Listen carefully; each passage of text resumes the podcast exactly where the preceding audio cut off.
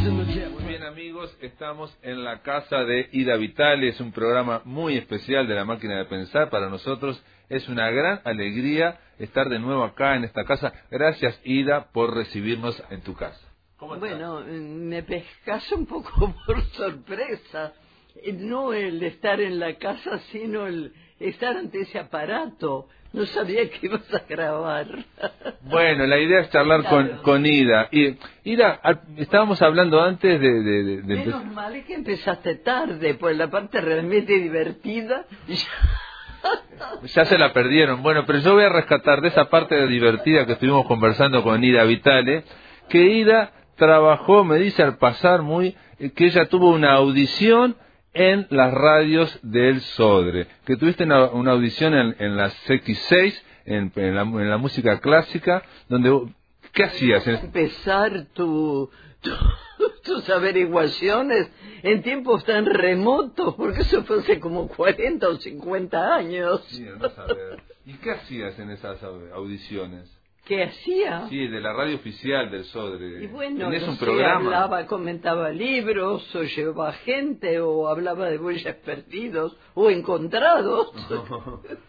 de música clásica, que a vos te, apasiona también, música clásica. Sí, pero aparte tenía una audición que simplemente consistía en elegir la música que a mí me gustaba y ponerla. Bueno, con un poco de, de letra entre medio. Claro pero en la radio ahí tenías que, ocuparte de ese tipo de cosas. Y estaba la vieja 38, también estuvimos hablando. La 38 no, no sé, ya no, estaban juntas todas, creo.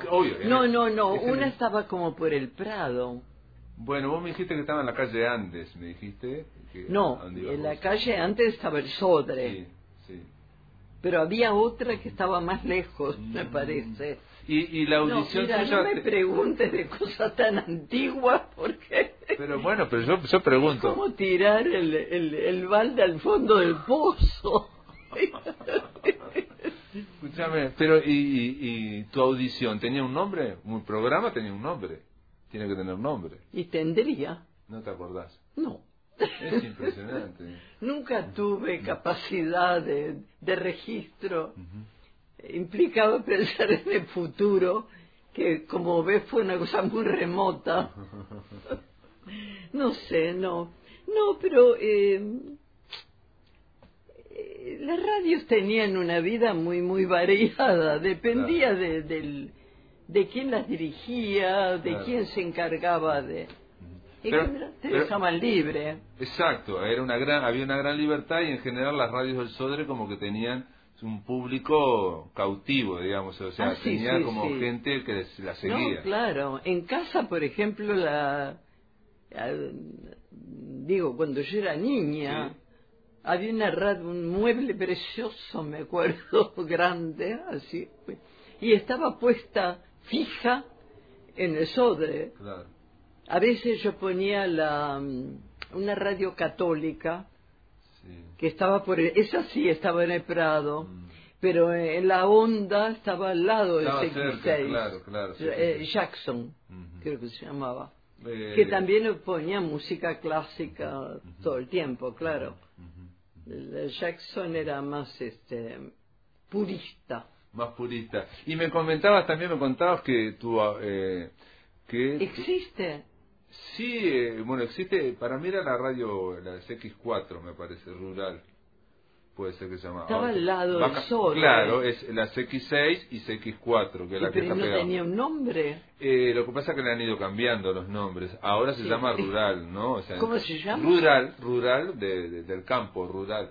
Ah, rural, te entendí, Ural. No, no, rural. ¿Qué? Montes Urales. No, no, tan lejos no iba, Montes Urales no iba. No, pero, pero eran las dos radios que trae, donde encontrabas música clásica. Yo tenía un tío, mm. médico, al cual detesté toda mi vida, y vivía, en, con, vivía yo con mi abuela, mm. eh, mi padre, bueno, y este, y era para mí el modelo de lo que no debía ser yo. Y él oía tango, música popular, este, era espantoso. no porque oyera tango sin música popular, sino que era, era mal dicho. Era horrible. pero, pero tenías una tía, Débora Vital. Sí, sí, sí. No, yo tíos tuve de sobra. ¿Te, te hace falta alguno? Ahora se murieron. Tenía muchos tíos. Pero, mi abuela tuvo 14 hijos, así que imagínate que tíos era una sobreabundancia de Bueno, pero me enteré que tu tía fundó la sección femenina del Elvio Fernández. Primero fue la directora de la Escuela República Argentina. Ah, fue directora de la República Argentina. Claro. Y daba clase en el Museo Pedagógico. ¿Y vos eras alumna en ese momento? Eh, claro. Cuando eras, eh, ibas a la Escuela República Argentina. Mí, sí. ¿Tu tía era la directora? Sí, por lo cual yo tenía que ser modelo. Claro. Eso es lo peor que le puede ocurrir a un niño. Tener este. Sí, porque, por ejemplo, yo qué sé, había cosas que, que eran como tácitamente prohibidas. La escuela tenía dos patios. Mm. Entonces, en los recreos estábamos todos en el patio adelante. Mm. Pero cuando yo estaba en tercero, estaba en el patio de atrás. Y yo siempre fui muy racional. Y yo dije, hay todo un patio acá vacío, ¿por qué vamos a ir al otro? Había algunos este, que me, me acompañaban. No, los, los, los patios, eran iguales. Era totalmente simétrica la, la, la, escuela, con un corredor. Pero nunca me justificaron por qué teníamos que ir al otro patio. Entonces ese tenía canteros, tenía plantas, a mí me gustaba más. Entonces me hice de un grupito y nos quedábamos ahí hasta que, claro, al tercer o cuarto día mi tía buscó y no me vio. Gran reto y penitencia ah. por una cosa que nunca nos habían prohibido. Claro, claro. Pero... Fue, ahí me empezó una cierta rebeldía. Mirá vos. ¿Por qué te prohibían y te castigaban? Es decir, por algo no prohibido, te castigaban por algo tácito. Algo no dicho. No, que, no estaba dicho. Y este y en el caso de, de, la escuela estaba vinculado al museo pedagógico y era una escuela de prácticas, a las prácticas. No, la escuela, eso era lo que tenía de bueno esa escuela, que teníamos practicantes que ayudaban a las maestras. Las practicantes tenían seis años más que nosotros, o cinco.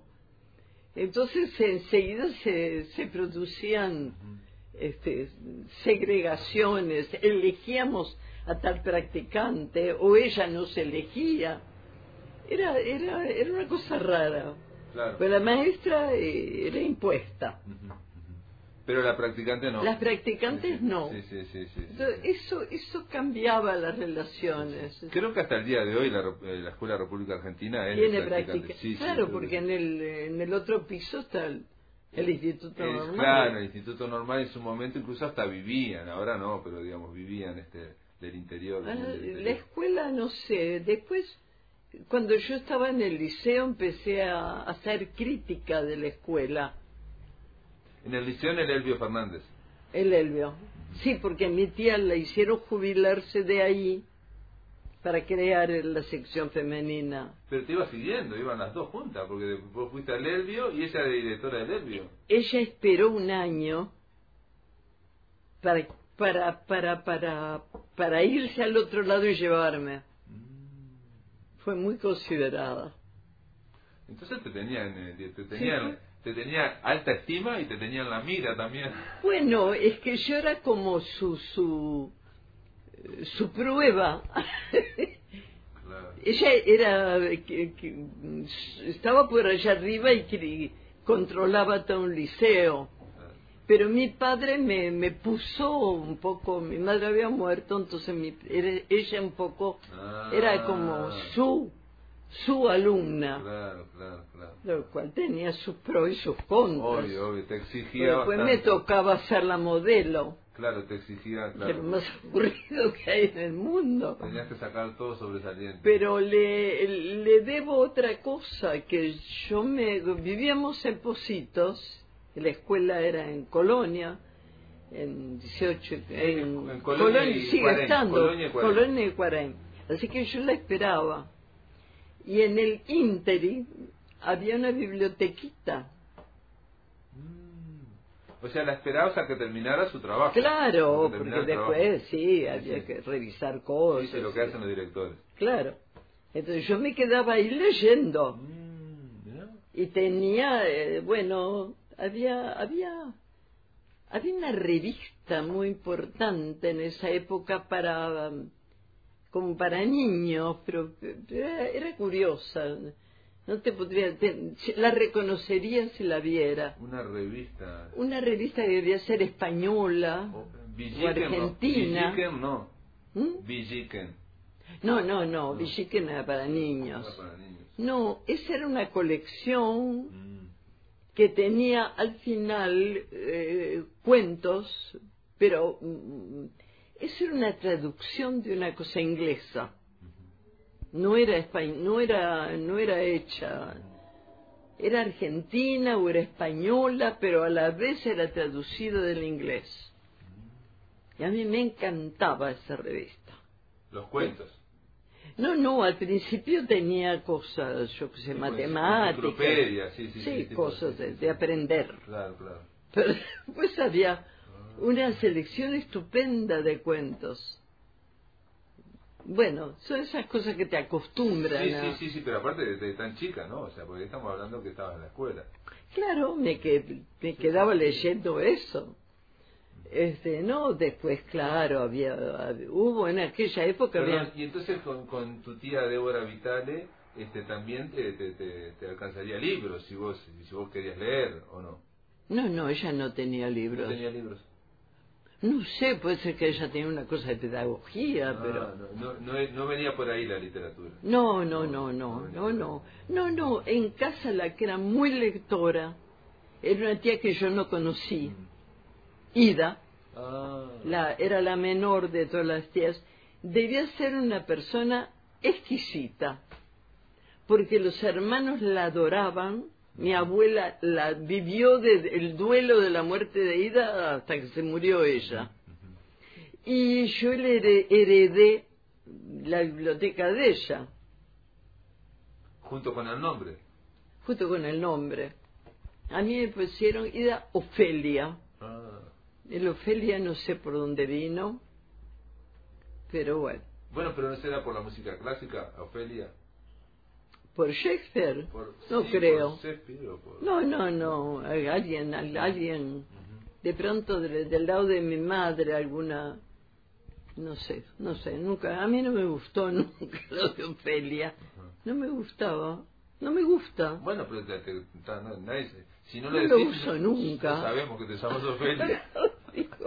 No lo, Bueno. no lo difundamos mucho entonces. ¿no? Pero eh, hay nombres que te gustan, Sí, que sí, te hubiera claro. gustado tenerlos, Claro, claro. Pero Ofelia no, no, bueno. Este, no conocí nunca, había así una tía gorda, así, de, de- tía de una prima, este, que se llamaba Ofelia, no, no me parecía una recomendación para el nombre. Bien, viste que uno eh, como que asocia nombres, eh, eso es, es algo totalmente arbitrario, ¿no? Asocia Sí, claro. a determinadas personas o determinados momentos, situaciones. Claro. Y este, Después sí. había una amiga de mi tía que era muy buena gente, muy muy cariñosa, y se llamaba mm, Eulalia. Y yo no he conocido otra Eulalia fuera de un poema de Darío que anda por ahí. Hay, hay nombres que son poco, que pasan de moda, como Eduviges. Nadie se llama Eduviges. No, ahora. no, pero hay otros que vuelven, hay otros que vuelven. Bueno, yo te quería preguntar, pero primero porque me entero acá que eh, estás por sacar un libro nuevo, un libro de poesía. Estás por sacar un libro nuevo aquí en Uruguay, este libro, que va a salir en algún No, momento. pero eso no es nuevo, justamente Tiempos- estaba mirando. Tiempos sin claves, tiempos sin Sí, el claves. título es nuevo, pero mira tú, Islandia, quizá mi viaje favorito. Que fuiste a Islandia. Es, es un, ¿Por qué te gustó tanto? Ay, porque es un país, es un país como, como, como único. Todo es perfecto en Islandia. Fuiste a Islandia en el año El 2000. paisaje Sí, sí, sí. es pequeño. Era, era estupendo todo lo que vi en Islandia. Además era, como era un lugar donde no iba nadie, creo que por eso me, me fascinó tanto. En el aire de Radio Uruguay, La Máquina de Pensar.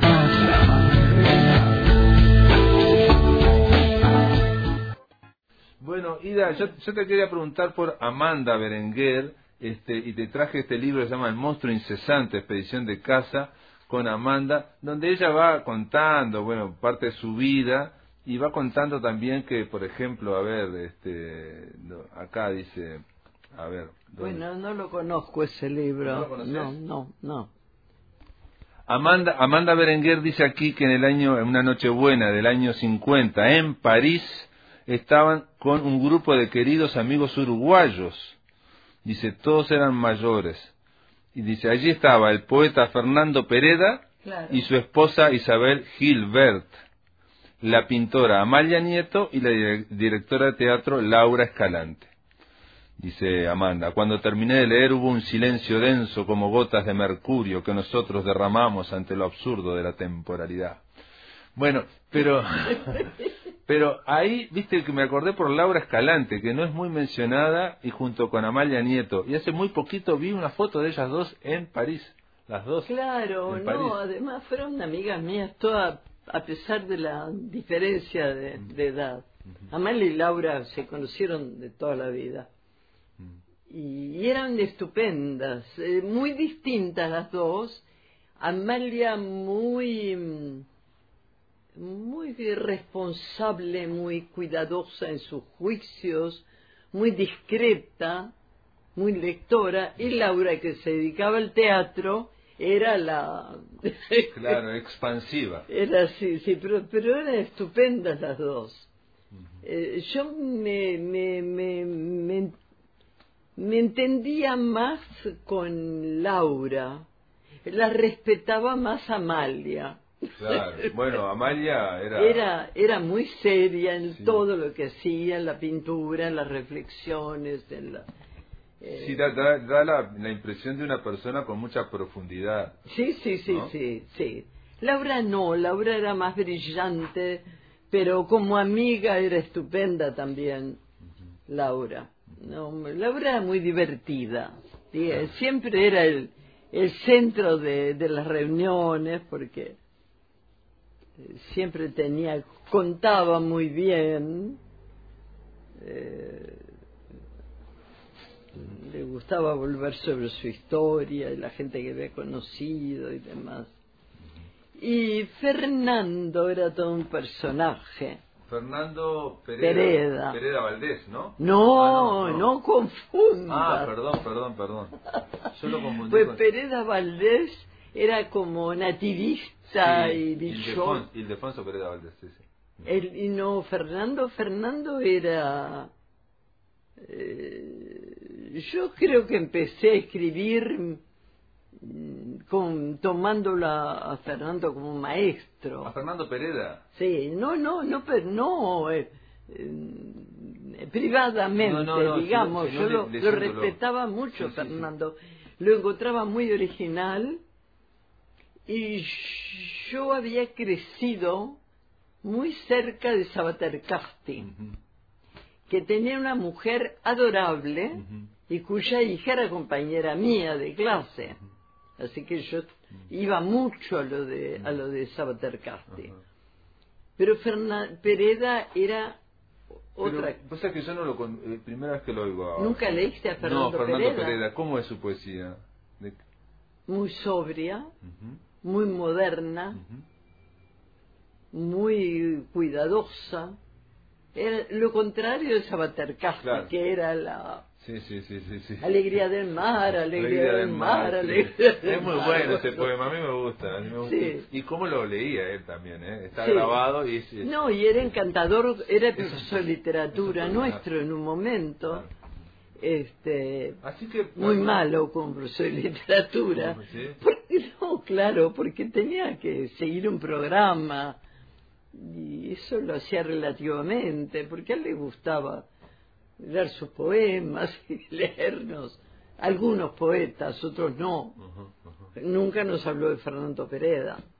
Que era amigo de él. Eh, Fernando mira Ah, vos- Fernando bueno, Pereda fue lo- muy buen. lo- Para mí fue un maestro. Bueno, lo- en voy a- un plano de, de una cosa muy discreta, muy mesurada, muy, muy poco ostentosa, eh, muy pensada. No, Fernando era un muy.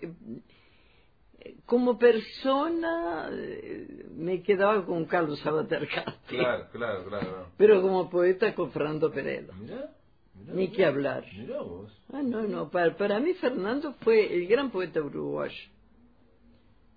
Bueno, digo, Bueno, digo, están todos los... Sí, sí, sí, bueno, a vos también te gusta mucho, me lo mencionaste, a Casaravilla Lemos, por ejemplo. También, también, sí, también. Eh, eh, es distinto Casaravilla en un tono mucho más menor, más, eh, más uruguayo, digamos.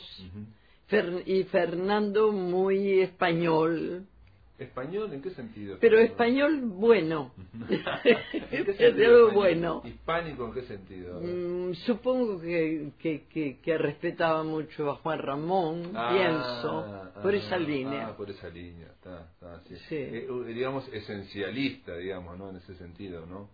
O algo así. Sí, sí, muy... mm, eh, digamos que, que Sabater Casti eh, explotaba la espontaneidad, Sí, la, sí, la, la, la, la, la sonoridad, el espectáculo, Claro, y Fernando era para leerlo. claro, claro. No en voz alta, Exacto. leerlo simplemente. sí. No era de espectáculo, no era espectacular. Claro. Y de Fernando estaba casado con Isabel, que era, que era, era estupenda. Era, mm, lo compensaba, digamos. ¿Ella era escritora? No. No, no, no. Ella fotografiaba. Mm. Hubiera gustado hacer cine, pero no lo hizo nunca. Ah.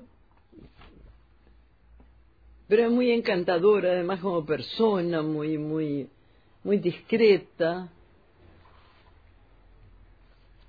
Era discreta fuerza porque Fernando era Fernando era era muy curioso Fernando. Era un tipo tortuoso Fernando. Eh, y, mm, eh, había que cuidarse mucho porque Fernando se quedaba callado y al rato te preguntaba, escarbaba en algo que habías dicho, sobre todo si sospechaba en equivocación. Claro, claro, claro. Sí, sí, sí, sí, sí, sí, sí, esa, esa cuestión de... Sí. Y, y en el caso de José Pedro Díaz y Amanda, y sobre todo José Pedro, con... Quiero que me preguntas. Y nada, si ibas a la casa... Sí, sí, iba mucho. iba mucho a la casa. Sí, sí, Sí, sí, sí. sí. Y este y con... Y, Eh, con, y con Amanda era más, más era más con pinches, por lo menos. Y o María Inés Silva Vila, por ejemplo. No. No, con María y con Pocha. Sí. Vivimos juntos, además. Mm, Cuando nos casamos, Pocha con, con, con Maggi. Y este. Éramos un poco un grupo, Maggi Maneco, que Claro. Flores Mora, que Sí, murió sí, antes, que era encantador también. No, este, yo me sentía muy cerca de Pocha. mm. Pocha muy discreta, muy... eh, ¿Y los cuentos los leíste de ella? Sí, sí, sí, sí, sí. No, a mí me gustaba mucho Pocha. Pocha, María Inés. María Inés Silva Vila. Sí, María Inés Silva Bueno. Vila, sí, sí. Era todo un, un mundo muy, muy distinto, la gente muy, muy distinta. Maneco y Maggi eran muy, habían sido compañeros siempre, era el día y la noche. Discutían todo. eh, tenían el sistema Ah, de llegar a una casa e y empezaban a discutir. instalar la discusión. Claro, era, era como el show. Sí, sí, sí. sí, Uno sí, dice sí. una cosa Claro. y el otro discute, pero no, no que lo tuvieran ensayado. No, no, no. o era no. un, la vida de ellos era el ensayo de eso, Claro, claro, claro. porque eran muy distintos en algunas cosas, de gustos y demás. Era- Pero a la vez bueno, eran, era un show. a la vez eran concuñados, ¿no? O sea, estaban casados los dos. Sí, dos claro. hermanas. Sí, sí, claro, La claro. Vila, las hermanas Silva Vila. Y después, este, bueno, José Pedro y Milles dieron un poco aparte, pero Pero ahí se reunían también en la casa de. sí, de mucho, sí, sí, sí, sí, sí. Pero digo, el juego de Maneco y Maggi, porque además, eh, claro, eh, se veía mucho entre ellos sin el resto. Eh, no, no, no solo en rueda de amigos. Y, este, Y los dos eran muy buenas personas, distintos, pero se, se compensaban, se complementaban. Amanda escribió en el río, le a- habló de cada uno de ustedes en el río, ¿no? La sí, famosa, sí, sí, ¿no? fue Este, el libro de, donde de dice. esa época. Dice, Sí. ¿dónde estarán tus, tus vagos ojos grises, María Inés, y tu larga voz de niebla, cuando un metro de bruma nos explique las leguas de esplendor que aquí separan? ¿Seguirás, Maggi, hundiendo tu ternura por entre agudos pliegues de palabras, cuando en la boca guardes la tierra impura? Ida Vitale, ¿qué será tu piel, tu tierna y tibia geografía blanca, cuando crezcan los ríos y las hiedras? ¿Qué será de tu paso, Mario Regui, tu andar entre los libros y las vacas, sobre el cuero, las páginas y el pasto? Y tú, Gladys, tu pelo entre las ramas, como raíz al aire anticipada. ¿Recuerdan, amigos? Ahí habla de Gladys A Castelvecchi. mí me, siempre me ponía de muy mal humor el aire póstumo que tenía. Totalmente, sí, sí, absolutamente. Todos, todos muertos. Sí, sí, sí, sí, sí, totalmente póstumo, sí, sí, Pero, totalmente póstumo. no, después, este, en realidad, claro, sí, fue un grupo que se mantuvo. Y con Amanda te mantuviste después de Sí, los sí. 90, cuando en los 80. Lo que pasa es que, bueno, yo me fui y claro. eso cambió, cam- todo cambió, Ajá. claro. Y ella te mandaba sus, tus- sus libros de poemas, Bueno, porque ella editaba, iba sacando, iba publicando. No, bueno, en esa época nos, nos leíamos o nos... A mí no me gustaba leer en público, pero bueno, era lo, lo, la norma. ¿No te gustaba leer en público? No, mm, no, no. ¿No te gustaba la, la puesta en voz de la poesía? En fin. Y sí, me gustaba lo escrito. A- Amanda grabó un, un Lo disco. escrito y lo... ¿Eh? Ama- Amanda grabó un disco en los años 70. Claro, eh, ahora no claro. recuerdo cómo se llama, que, que, que hace A pruebas. mí me parecía que la verdad estaba en lo escrito. Perfecto, perfecto, perfecto. Y, qué, y entonces de la poesía de Amanda, digamos, eh, que es muy variada, eh, eh, ¿con Sí, qué- ¿con qué te quedarías? supongo. ¿Qué, qué- qué- con qué, Pero yo te creo que es inconfundible, Ah, que es es muy, muy, muy lo de ella, ¿no? Bueno, pero la- las dos tienen, por ejemplo, el tema, por lo menos, de la esa cuestión de la botánica, de las especies. Ella lo usa. ¿La también. qué? De la botánica, de, la, de los insectos, las especies. me- menciona- La montaña. No, botánica. Ah, botánica, te decís, montaña, ¿dónde? ¿Quién me la diera? No, no, no. Nunca, mirá, ni en México, en México había montaña más, pero la montaña es algo que está en la literatura más que nada. Claro, ¿no? claro, claro, claro. Bueno, en Europa, si te toca subir a los Alpes o, algo así. Ayer estaba casualmente leyendo algo en donde aparecían Alpes, pero Alpes in- in- incorrectos, fuera de lugar, otros Alpes, porque no era ni, ni Alemania ni Italia. Ahora no sé qué libro era, pero me quedé con esa espina.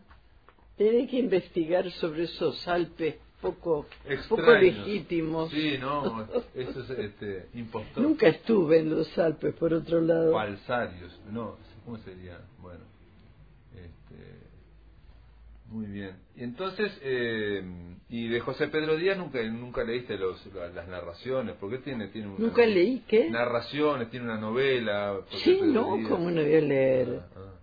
Y tenía uno, uno de tratados y ejercicios, de textos breves. No, pero además to- to- todo- todos esos libros los íbamos oyendo antes de que se editaran. Claro, claro, No, sí.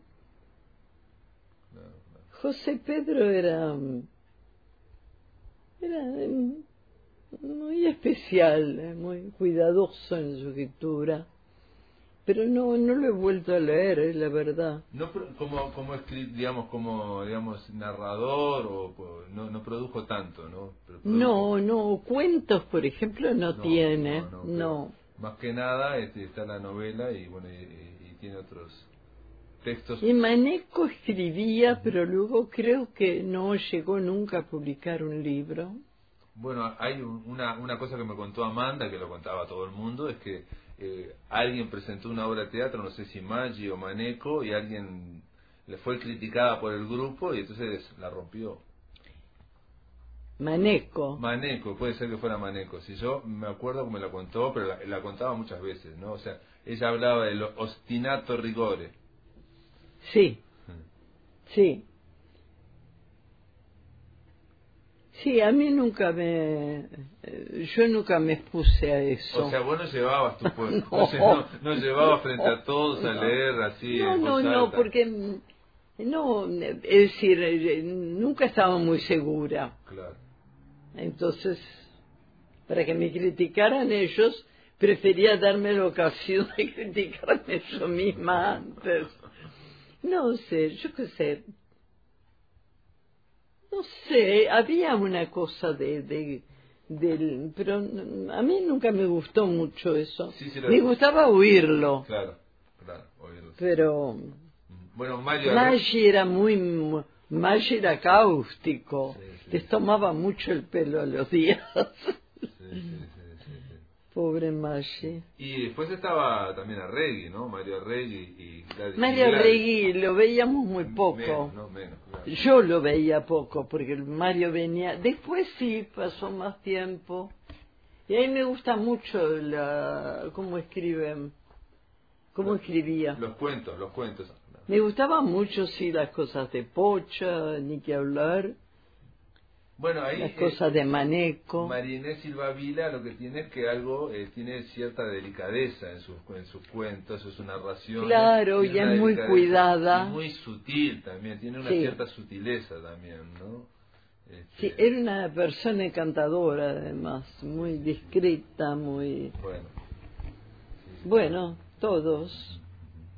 Y este, ¿y qué te iba a decir? También Maneco, pero claro, Maneco luego se, se, se fue para la se política. fue para la política, claro, sí, sí, sí, sí. Este, Maggi también estaba siempre No, pero Maggi menos. Menos, pero siempre tuvo- Menos. Claro, eh, estaban del, del mismo lado, Claro, pero sí, sí, el mismo sector. Sí, sí. Maggi era más, este, no sé cuál era la especialidad de él fuera del, fuera de la escritura. Bueno, era un abogado. Bueno, era dramaturgo también, ¿no? O sea, Claro. Después se dedicó a hacer otras cosas, pero en su momento... Este, Bueno, y también se dedicó al, cine. hay ¿te acuerdas? nar- narrado- eh, dramaturgos. Se, se dedicó también, hizo una película, La Línea Amarilla. Ah, bueno, esa era Sí. muy linda. Sí, sí. Era muy linda la idea. Sí. ¿La has visto la película? Eh, vi, Yo vi- nunca la volví a ver. Vi fragmentos, no la vi toda. Supongo que técnicamente debe faltarle mucho, Sí. porque era una cosa un poco hecha así por ellos, Sí, con una. Pero bueno, la idea era linda. ¿Y, y en el caso de Emil Rodríguez Monegal? Bueno, Emir era como el enemigo del grupo, Ah, pero yo me llevé siempre muy bien con él y Emir me divertía a la mar. Emir tenía un sentido del humor muy inglés, así, muy, este, con la puñalada por debajo. Pero yo siempre me llevé, nunca entendí por qué esa... Bueno, porque lo veían como el crítico del grupo. A lo que no se había integrado Claro. era un... No, y aparte en principio era como el crítico, en principio parecía más importante, eh, por marcha, porque las páginas literarias marchan. Claro, Y claro. Yo supongo, supongo, pero esta es una suposición mía, que también en su carrera de profesor fue paralela a la de, a la de José Pedro Díaz. O sea, se presentaban a los mismos concursos y salía uno primero y el otro segundo. Ah, eso no sé. Sí, sí, seguro. ¿Sí? porque leí el diario José Pedro Díaz. Y él Ah. va anotando, todo, eh, ¿no? Se presentan a, a los mismos concursos. Y claro, era- Bueno, no, tenían un estilo muy distinto. muy distintos. y Él no era muy como inglés. Él soñaba con que había nacido en Londres. Pero a mí me divertía mucho y siempre me llevé bien con él. Incluso un periodo que tenía así, no se llevaba nada bien con Ángel. Eran No, como enemigos. eh, sí, bueno, con, con porque no más, entraban y claro. salían de marcha. Exacto, exacto. Uno se Quijano un día se enojaba y llamaba al otro. Exacto, sí, Después sí, volvía sí. a llamar. Bueno, Sí, sí, sí, era que si Pero- estaba uno no podía estar el otro. claro, claro. Perdón, y cuando vos vi- viviste allá en Estados Unidos, este, y Emir también vivía en Estados Pero Unidos. no coincidíamos. No, nunca estu- Bueno, sí, alguna vez nos habremos visto en algún lado. Pero estamos en ciudades distintas. Claro. Yo no sé dónde vi más a, a Emir. En París, quizá. No lo sé. No, No lo me sé. acuerdo. Pero vivían ustedes, Pero todos yo- vivían en Estados Unidos, claro. Yo siempre le tuve simpatía a Emir. Me gustaba el estilo inglés. Claro, ese humor, él era muy, No. muy borgiano también. Muy borgiano, no, no, Emir no se equivocaba. Bueno, borgianos éramos todos, digo, o éramos idiotas o éramos borgianos. Hay que ver la suerte de haber tenido a Borges en... Bueno, en realidad Buenos Aires nos llevaba muertos. Sí, sí, bueno, Buenos Aires brillaba. Digo, toda la lista de escritores argentinos. Sí, Emir era como más amigo también de Idea Vilariño y de Manuel Claps y de Mario Benedetti, ¿no? O sea, Sí, con Claps también éramos muy amigos. muy buena persona era Claps. Muy buena persona, muy equilibrado, muy... No le gustaba Sí, andar sí. este, Ah, haciendo experiencias a ver cuál, cuál enchufe saltaba primero. Becas, eh, ¿no? O Guerra de Guerrillas.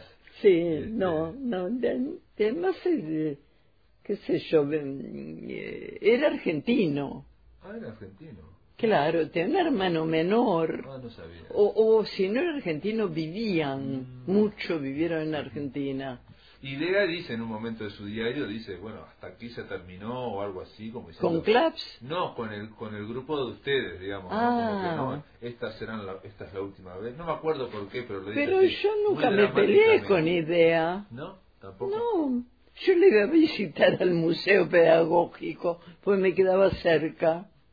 No, nunca tuve, pues, me parecía tan ridículo el, el- Hay, hay una anécdota en su diario, de Idea, que ella dice que le organizó una, una exposición de pinturas a Cabrerita Ah, claro. junto con Ida. Dice. Entonces dice que, que están las dos. Las dos organizaron y una venta de cuadros de, de Cabrerita. Sí, eso sí. Y ella se quedó con la plata y se la iba dando a Cabrerita. De a poco, Claro, claro. claro. Cabrerita venía para, para el café con leche y le Claro, le- pobre cabrerita.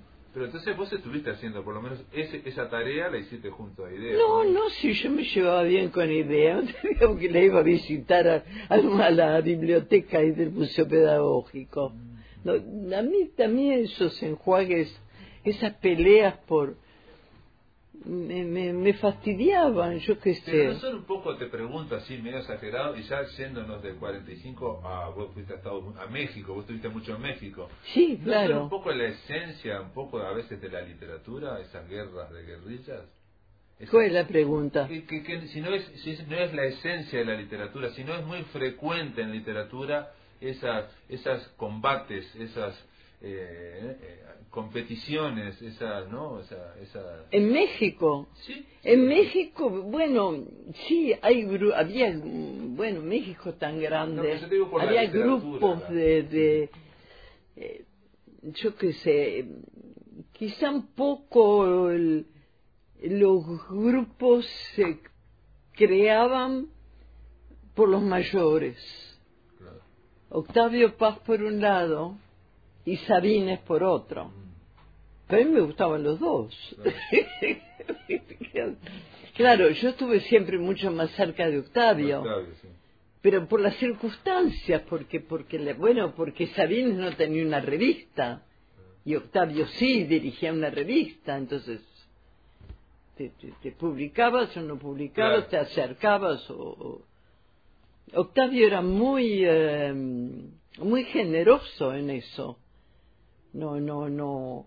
Bueno, tenía sus peleas y tenía sus enemistades como su- su- cualquiera. sí, tenía su, Pero no creo que, por ejemplo, fuera un enemigo de Sabines. Mm. Claro, vos decís Se respetaban en Claro. su mundo, en su... en sus territorios.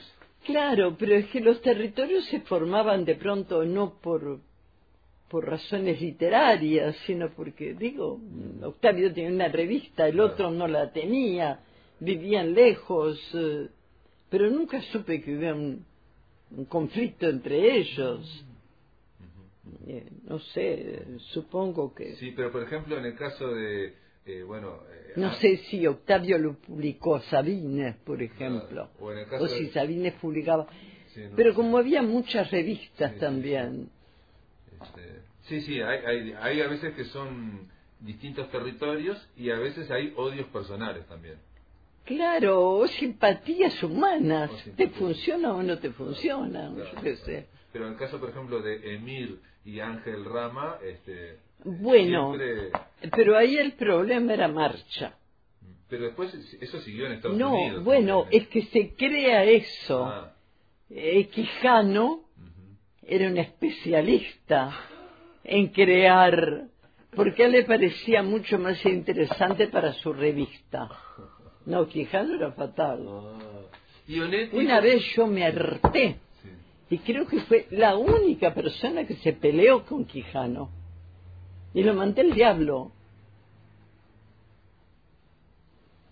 Era el sistema. Claro, claro. claro. Quijano bajó las patitas Sí, sí, sí. y me dejó hacer lo que yo quería.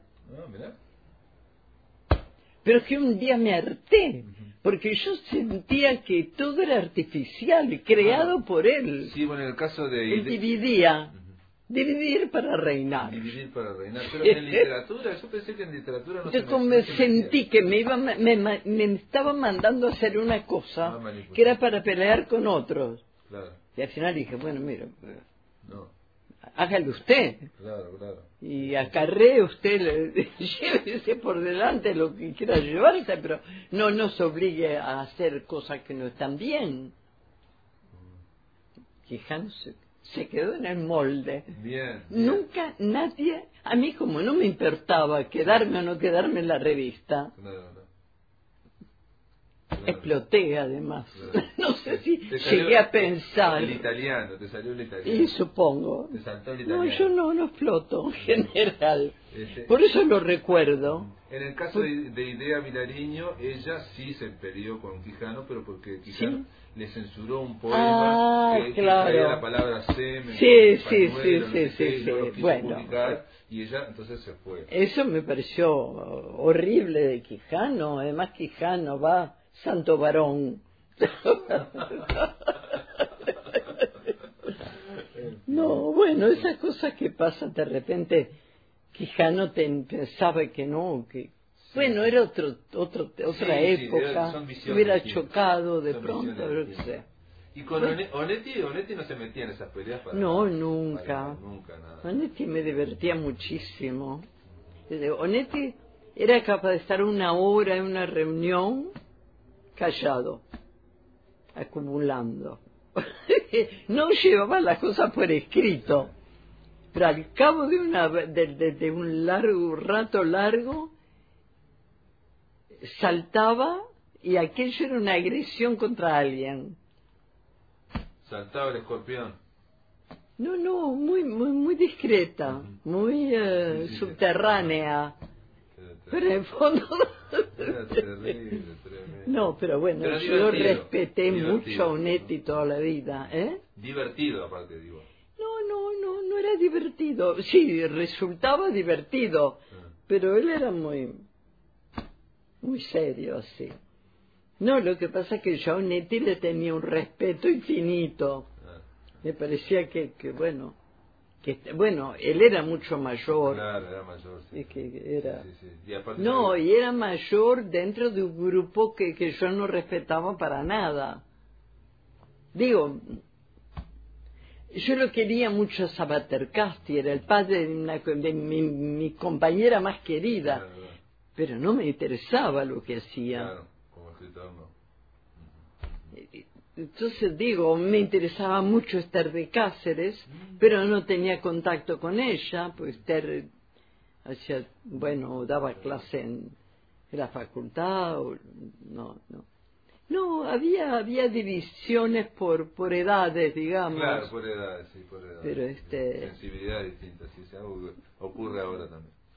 No, y supongo que estoy muy olvidada, pero había gente muy respetable. Muy bien. Pereda no había mucha relación al principio y él tenía su grupo porque él, él publicaba en tenía su revista. Ah, ¿eh? estaba Baise que era el que dirigía la revista. No la dirigía Pereda Pereda Sí, sí, sí. colaboraba pero era una revista muy buena muy buena. Pregunta, no salieron muchos ejemplares Supongo que ahí había quién era el, el nexo con Buenos Aires. Ah, Pues publicaban bastantes cosas de argentinos. Creo. Bueno, estaba también, este, ¿cómo es? Esther de Cáceres, dijiste, y Sara de Ibáñez, por ejemplo. Ah, bueno, Sara Ibáñez, para mi veneración. ¿Ah, sí? Sí, yo la, no la conocía casi.